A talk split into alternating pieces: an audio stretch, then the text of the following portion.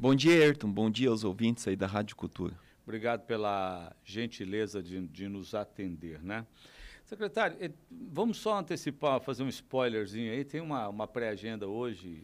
Na, Existe na... uma pré-agenda aí que, que eu soube ontem lá da Argentina que o ministro do Interior e o governador de Missões às 16 horas estariam próximo da aduana aí para fazer talvez uma abertura oficial.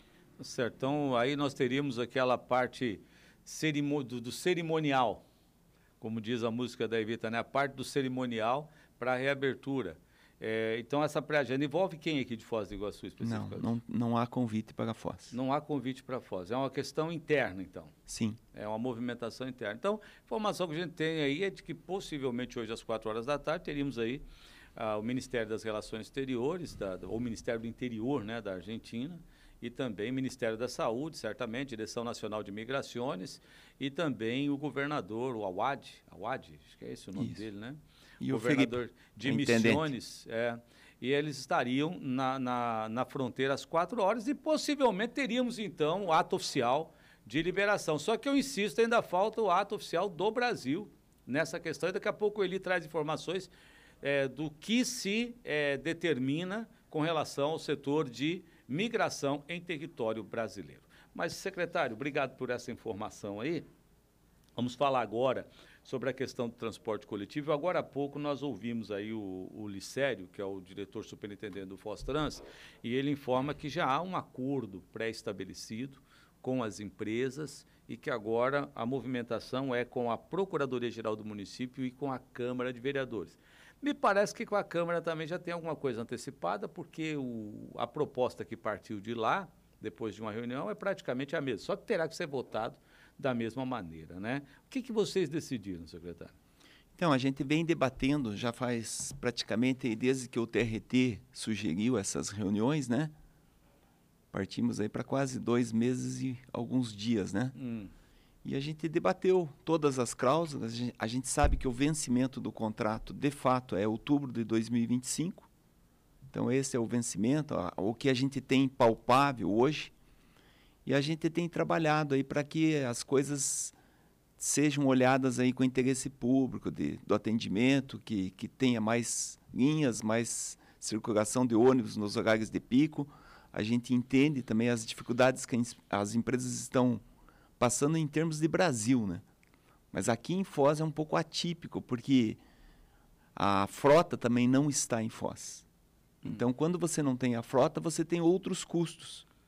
Então, nós tivemos ajuda governamental nesse período de pandemia. Então, tudo, é, tudo vai partir de um critério de auditoria. Né? Ajuda governamental é do governo municipal? Do governo federal e o governo municipal também chegou, fez as compras antecipadas. Né? Chegou a ser oferecido subsídio pelo governo federal? O governo federal tramitou, mas não subsidiou. É, não subsidiou. Não, né? mas atendeu a questão dos trabalhos, dos trabalhadores, né? Muitos foram para é, aquela redução, suspensão, redução, né? suspensão. Então é, a gente tudo isso vai fazer parte da auditoria. É. é. E aí nesse momento eu até comentava há pouco, secretário, que agora o município vai poder verificar se estava enganado com o que imaginava ou se estava certo com o que imaginava com relação ao que pretendiam os, os empresários. É isso? Isso mesmo. A auditoria vai nos trazer essa realidade, a auditoria contábil, bancária, tudo isso está previsto também nessa, nesse novo aditivo, essa contratação. E os concessionários concordaram com isso? Os concessionários, acho que, como, como no Brasil todo, aí, estão com dificuldades. A gente vê no Rio de Janeiro, aí, praticamente quase todas as empresas requereram falência. Né? Então, a gente percebe que existe uma dificuldade no setor ou alta de combustível, investimentos, né? E queda também de usuários. Tá, e, e, a proposta é a prefeitura assume ou assume o sistema, porque vai contratar a frota por quilômetro rodado, a prefeitura passa a decidir o número de ônibus em circulação. É, define o, o critério, seguir mais ou menos através do Fostrans, fazer esse estudo mais técnico, né? E atender a população, porque o transporte, eu acho que, assim como saúde e educação, é necessário que a população seja atendida. O, o Vitorassi, em entrevista aqui à Cultura na sexta-feira, ele antecipou esse, esse acordo. Ele disse que hoje circulam, se eu não me engano, 70... Em torno de 70 ônibus. 70 ônibus, que a frota é de 158. a frota contratada eram 134 ônibus e depois foi aumentando, ampliando conforme o, a necessidade, chegou a 158. Quer dizer, nós temos metade, menos da metade da frota em circulação. Menos da metade e um pouco mais de usuários do que antes da pandemia. O que seria ideal circular hoje? Sem ônibus? Eu acho que acredito que sem ônibus atenderia algumas linhas aí e também teria que fazer um bom estudo para não ter linhas sobrepostas também. Tá, antes de falar do efeito que isso tem, vamos falar do, do ritual que teremos agora. Então, vocês entrarem em um acordo, tem uma minuta estabelecida, ela vai para a procuradoria. Houve um, dois pontos de divergência ainda, né, que a gente está tentando superar, a questão de sempre a, aquela situação de de sempre o doente público ser demorado às vezes para é. fazer realizar. Nós precisamos contratar uma auditoria e também ficaria amarrado. Eles sugerem que fique amarrado ao fim da auditoria o encerramento do contrato.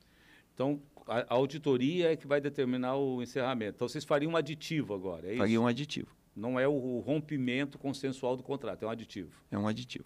Trocando a tarifa por quilômetro quadrado, pelo quilômetro rodado. Isso. É, eu acho que aí a gente fica esse período que é onde você vai estar remunerando por quilômetro, sempre o custo sempre vai ser da, da população como um todo, né? É, a gente entende que nós temos cidades araucárias, calcais na no Ceará, por exemplo, eles isentaram o Acho transporte. No Rio de Janeiro entendeu? também tem algumas cidades. Tem algumas cidades também, mas é um custo que a população tem que ver da onde vem a fonte também, né? Então, é a questão do transporte que eu falo que é muito de interesse público, né? Tá, essa é a questão. Fonte. Vocês certamente têm um cálculo de custo do sistema com 70, com 100, com 120, com 150 ônibus. Vocês têm uma previsão de faturamento que é o informado hoje pelos concessionários. Deve haver um, um, um pequeno buraco aí, uma diferença de custo.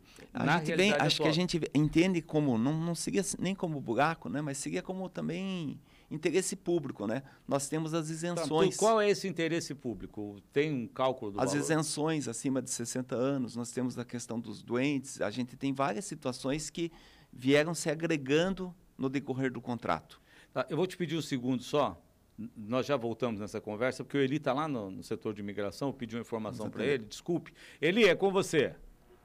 Ok. Olha, Ailton, nesse momento, o setor de imigração é, aqui já tem algumas informações, inclusive já com alguns cartazes aqui que foram é, colados aqui no vidro, para que pudesse orientar. Eu vou, eu vou até ver se, se algum amigo da, da, Polícia Federal pode falar com a gente aqui.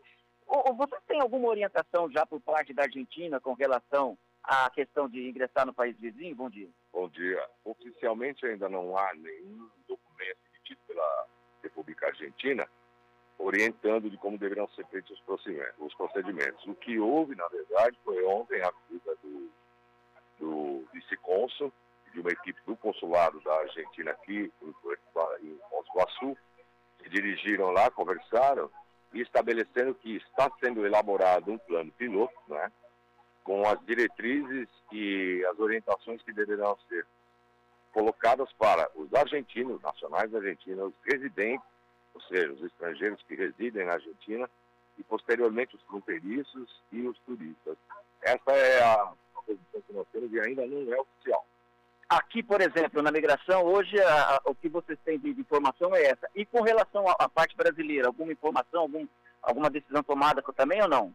A parte com relação ao Brasil, ainda não há nada oficial. O que está valendo para nós é o último decreto que foi feito pela Casa Civil é, do, da Presidência da República, feito no mês de julho desse ano. É, é, é o documento que ainda nos orienta. Né? Nós estamos aguardando também aqui uma possível orientação possa vir do nosso núcleo de migração e da chefia.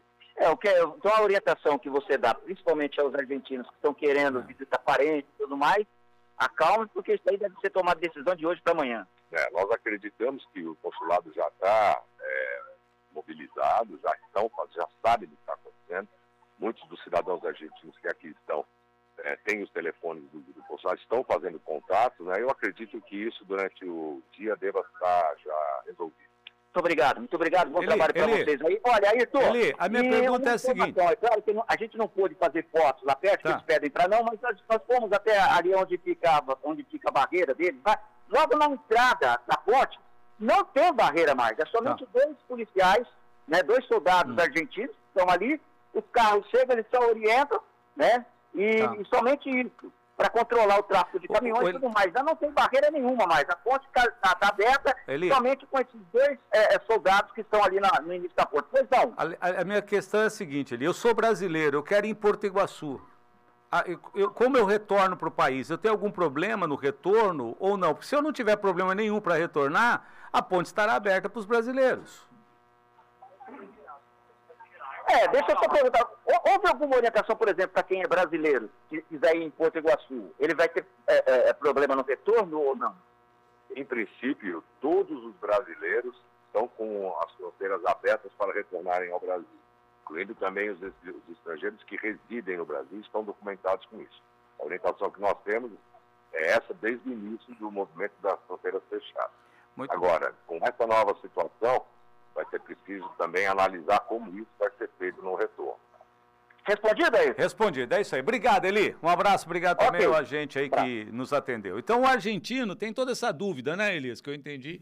Agora, com o brasileiro, se abrir lá na Argentina, o brasileiro vai poder ir e voltar. Foi isso que eu entendi, você entendeu mesmo que eu, Elias? Por enquanto, né, não tem nenhuma restrição, por enquanto. Mas vamos aguardar. Hoje, o secretário adiantou aqui que parece ter uma pauta às quatro horas da tarde da, da Migrações, do Ministério do Interior, também Ministério da Saúde, o governo de, de missões aí na fronteira. Obrigado, Eli, pelas informações. É o que está acontecendo. Fronteira permanece fechada. Até- apesar de que a abertura oficial é 1 de outubro, né? A gente estava querendo se antecipar com essa prova piloto aí. É 1 de outubro, a gente tem que aguardar até lá para as coisas se definirem. Secretário, vou voltar aqui. Eu te perguntei o seguinte: vai haver uma diferença se colocar mais ônibus para circular entre o que se arrecada e o que tem de custo. Né? Como é que fica essa diferença? Eu chamei de buraco, né? Agora vamos corrigir então. Essa diferença de custo operacional entre o que se arrecada, se for demonstrado, obviamente, que temos essa diferença. Como é que o município lida com isso? Aí o senhor me falava de isenções. É, a gente tem que entender também, né, que vai passar, tem que passar pelo crivo da Procuradoria. Nós temos que fazer uma consulta ao Ministério Público também, porque o edital, quando foi feito na época, em 2010, ele não previa outra remuneração a não ser a bilhetagem. Hum. Provavelmente, a gente entende aí que talvez a gente tenha que também fazer uma consulta ao Tribunal de Contas do Estado, né? Para daí fazer esse, esse trâmite mais burocrático aí, que seria um trâmite interno. Esse A gente, a, a gente vê uma abertura muito grande. Hum. É muito sensível a questão do transporte coletivo, em termos de, de Estado, em termos de Brasil. Existe todo um interesse público aí para buscar uma solução. Ah, é, é, então, eu acho que vai um pouquinho mais de tempo. Eu calculei A gente 30 vai trabalhar. aqui. A gente vem trabalhando aí, Ayrton, você, você mesmo entende aí. É uma discussão desde o início, desde 2010. Hum. A gente vem tentando sanar os problemas que, que ocorreram desde o início. Então a gente entende um pouco mais de prazo, um pouco menos de prazo, mas a gente tem que ter o cuidado com o dinheiro público. Tá, é, vamos voltar na questão do contrato. Nós falamos, será um, um aditivo, é, Seria o quarto aditivo. é, é um aditivo e ele, esse aditivo, ele tem tempo, ele é, ele é delimitado em tempo ou ele é aberto? Não, a gente então, a gente esse, esse foi um dos entraves, porque a gente gostaria de delimitar. Sim ou sim acabaria. Hum. E a empresa sugere que a gente segure enquanto não terminar a auditoria. Ou seja, e se a audito- auditoria se arrastar por um ano, um ano e meio, só que a diferença é que dessa vez é o município que vai segurar a carga negativa. Se faltar ônibus, se as rotas forem incompletas, quem vai responder é o município. Com certeza. Então, o interesse do município é encerrar o quanto antes esse contrato para poder ah, trabalhar sabendo quando que vai ter uma nova licitação.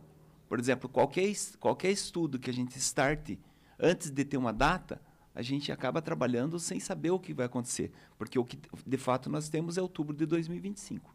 Eh, Secretário, recentemente o município promoveu uma intervenção e nessa intervenção tinha lá um custo de 600 a 800 mil reais mensais, se eu não me engano. Era 800 mil no primeiro momento, depois 600 mil durante cinco meses, só que o município com dois meses e meio devolveu o sistema para as empresas. Seria naquele modelo, o município vai buscar uma fonte para manter esse dinheiro aí eh, na retaguarda para garantir... Caso ocorra essa, esse déficit, que É, podemos chamar de um déficit, o déficit. teria que ser sim. A questão da tarifa também, o município ficaria para definir também. Então, eu acho que tem muita coisa para avançar, entendeu? Mas a população tem que entender que o custo é nosso, Tá, entendeu? em 12 anos, é, tem muita coisa para verificar. O seu conhecimento, o senhor é um empreendedor experimentado, o senhor tem conhecimento nessa área. Quanto tempo leva uma auditoria dessa? Eu não, não vejo em menos de 120 dias aí. Seis meses. É, até a contratação, você tem que fazer o termo de referência, tem que licitar, tem que contratar. Oito meses. É, vamos tentar fazer o, no, no período mais curto possível. É, é um, uma jogada arriscada, hein, secretário? É o custo do, do, do transporte coletivo, é, custo tanto no bônus quanto no ônus revertido para o poder público, né? Ao final do contrato nós teríamos essa auditoria de qualquer forma. Então essa antecipação num contrato que está sendo danoso para a população, eu acho que a gente tem uma vantagem grande. Tá, mas eu insisto, eu digo o custo político da decisão de puxar para si, de trazer para cima da mesa da administração o controle do sistema. Esse é, o, é, esse é, é, a prática do dia a dia da, da, da, prefeitura. Né? A prefeitura tem que cuidar e tem que trabalhar em cima disso. Então, a, a questão política é muito mais voltada aí a outros interesses, né? Mas nós precisamos ter o cuidado com o dinheiro público e Ali... temos que tentar antecipar esse contrato. Esse contrato não atende, não atende a concessionária, não atende a população, não atende a prefeitura, não está atendendo. E não pode repetir os mesmos erros, né? Esse é o cuidado e é o desafio. É um, é um grande desafio, parece utópico às vezes, né? A gente fica falando, divagando, que nem você faz é, quantos anos que estamos é. trabalhando em cima disso. Na verdade, a população sofrendo, precisando de transporte, ela tem que, tem que cumprir o horário. Então, são vários detalhes aí que estão acontecendo. A gente tem a questão do Uber, a gente tem uma questão da, de uma mudança. Então, a Arei hoje, a, a nova licitação são 10 anos, né? não são mais 15 anos. Né? Então, a gente entende aí que tem progressos. Tá certo, então. Aqui tem... É, Aqui tem um, por isso, Ayrton, bom dia. Olha a armadilha que vai ser armada nesse aditivo do contrato. Se se arrastar a auditoria, o município vai ficar com um tombo nas finanças incalculável. Por isso querem respaldo de todos os órgãos para se protegerem. É um comentário aqui. Eu acabei de perguntar isso para o secretário e falou: quem tem medo não deve né, assumir uma postura administrativa. Aliás, o grande problema do Brasil é que os políticos geralmente têm medo daquilo que pode ser negativo, mas só dá errado aquilo que é feito sem base, sem sustentação, né? E Aqui... sem transparência, né? A população tem que entender quanto custa um ônibus, quanto custa o, o transporte.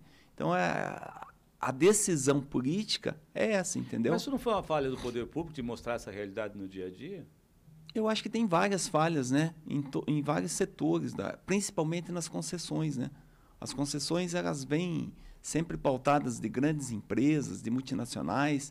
Então, é, a gente vê aí o quanto que são muito próximos umas das outras, né? Por exemplo, quem administra o transporte aqui administra Cascavel, administra Toledo, em outras cidades são parentes. A gente entende que existe todo um, um trabalho de, desse pessoal de, de, sempre enraizar onde estão, né? Hum. Esse é o desafio. Né? Tem conhecimento, os Ctrl-C, Ctrl-C, Ctrl-V dos editais acaba ajudando na consolidação é, deste grupo ou destes grupos, né, à frente da atividade. Secretário, é, eu acho que nesse processo todo eu já ouvi o Vitorassi, que aliás briga e briga muito pelos seus representados. Eu já ouvi o senhor, que aliás defende e tem essa preocupação com relação à, à questão administrativa. Já ouvimos o prefeito, que tem um lado político nesse processo, até porque também futuramente é ele que fica aí né, hum. na Berlinda, seja com o seu patrimônio político ou patrimônio pessoal, em razão de decisões mal fundamentadas. Mas quando é que o povo vai ser ouvido, secretário? A gente tem, tem tido toda essa essa preocupação, que eu acho que é a preocupação de todo, de quem está na gestão pública, né? Atender a população, né? E a gente tem, como eu falo para você, Erto, a gente tem um contrato que vai vencer em outubro de 2025. Ouvir a população, nós estamos ouvindo através dos veículos de comunicação todos os dias as reclamações, ou sejam pautadas aqui na Rádio Cultura, ou nos demais veículos, ou diretamente conosco. Tem situações que a gente entende como como é difícil trabalhar com o transporte coletivo? É transporte coletivo, mas tem que ter um mínimo necessário de, de cumprimento de horário, do, do ônibus não está mais do que a capacidade dele, dentro de acordo com os decretos do Covid. Então a gente entende tudo isso e a gente vai ter que trabalhar junto. É sofrido para a população, é sofrido para o público também, para o setor público, mas nós precisamos vencer. A Câmara tem contribuído bastante com a comissão. A gente percebe que estão todos os vereadores preocupados com isso, mas a gente precisa agir também. o senhor falou da Câmara, olha que, que Ayrton, não é unanimidade essa ideia de. É o vereador Edmilson Galhardo, tá? Não é unanimidade essa ideia do quilômetro rodado para o consórcio Sorriso na Câmara. O secretário começou a falar, citando determinações do TRT, uma coisa que não tem nada a ver com a outra. Usar o fator de risco do empreendimento é complicado. Assumir o risco do negócio, é, do ponto de vista administrativo, com uma promessa de flexibilização do contrato, com o mote sensibilizador da falta de pagamento dos salários dos trabalhadores, e com o consórcio jogando com o povo, retirando o ônibus de circulação, usando pressão para novamente conseguir benefício. Eu acho que está errado. Me parece de novo aquela questão do melzinho, como foi a história do ar-condicionado com aquela isenção milionária. Sou a favor do rompimento do contrato. É, sobre essa ideia colocada, proponho que o acompanhamento do Ministério Público seja realizado um contrato paralelo com outra empresa e outro modelo. Detalhe, comunicado oficialmente o consórcio, se não atender, aí entra um novo contrato paralelo que vai avançar nas linhas abandonadas pelo consórcio. Já falei isso ao secretário Elias pessoalmente. Sim, a gente tem atendido também os vereadores, o Galhardo já nos conversou bastante, colocou a posição dele. A gente sempre tem uma preocupação, né, esse dia seguinte, né, de um rompimento, né? Por mais que você trabalhe, você é. antecipe, são uma frota de 100 ônibus. Tá a gente eu estou desde 99. É, nós tivemos isso, esse modelo em, na década de 80 com o Transcol, teve um rompimento abrupto a empresa foi retirada da noite para o dia, foram é, requisitados ônibus de empresas de turismo para fazer o transporte coletivo na cidade. O Fernando um passou por isso agora, foi. recente. Com, com os carros e vans de turismo, é, né? É, mas aí foi uma greve, né? Naquela época foi o rompimento do contrato. Existe um custo danoso. É, as empresas foram retiradas e aí surgiu o Transcol e aí nasceram, nasceu a empresa Aviação Morena, depois vieram e tal, mas foi, foi nesse E uma sentido. preocupação de indenização, né? Judicial é. no futuro, né? Então a gente tem que ter todo esse cuidado. E esse cuidado a gente está tendo, entendeu? Depois nós tivemos. Para amenizar. Nós tivemos um rompimento com indenização, né? Nós tivemos logo na sequência. Isso é fácil de fazer. É. Só achar quem vai pagar a conta e faz no dia seguinte. É. Tá, mas essa ideia do, do Galhardo rompe o contrato, contrata uma empresa. O problema é esse, né? Operacionalizar essa contratação, né? E, a, tá e, e a possível indenização judicial futura, né? Então a gente tem que ter esse cuidado. Tá certo. Eu vou para um rápido intervalo, secretário. A gente já volta para fechar? Okay. 7h57. Cultura, a rádio da informação, jornalismo e prestação de serviços.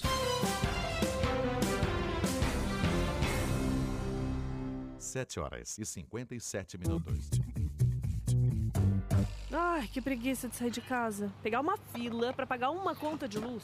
Vai porque quer, minha filha. Eu pago tudo online. Com a fatura digital Copel, você não precisa sair para pagar a conta. E para cada cliente que muda, a Copel doa dois reais para o combate aos efeitos da pandemia. Acesse copel.com e mude já. Se não sou eu nessa casa, hein? Copel, Pura Energia, Paraná, Governo do Estado. A Unidade Industrial de Aves da Lar Cooperativa informa que dispõe de vagas operacionais e está contratando. Para agendar uma entrevista, procure a agência do trabalhador de sua cidade. Esteja munido dos documentos pessoais: RG, CPF, reservista ou alistamento militar, comprovante PIS, comprovante de residência, carteira de trabalho. Ex-funcionários devem solicitar recontratação prévia por telefone ou WhatsApp. Há vagas para diversos municípios da região oeste. Céu Azul, Diamante do Oeste, Foz do Iguaçu, Itaipulândia, Matelândia, Medianeira, Missal, Ramilândia, Santa Terezinha de Itaipu, São Miguel do Iguaçu, Serranópolis do Iguaçu, Vera Cruz do Oeste.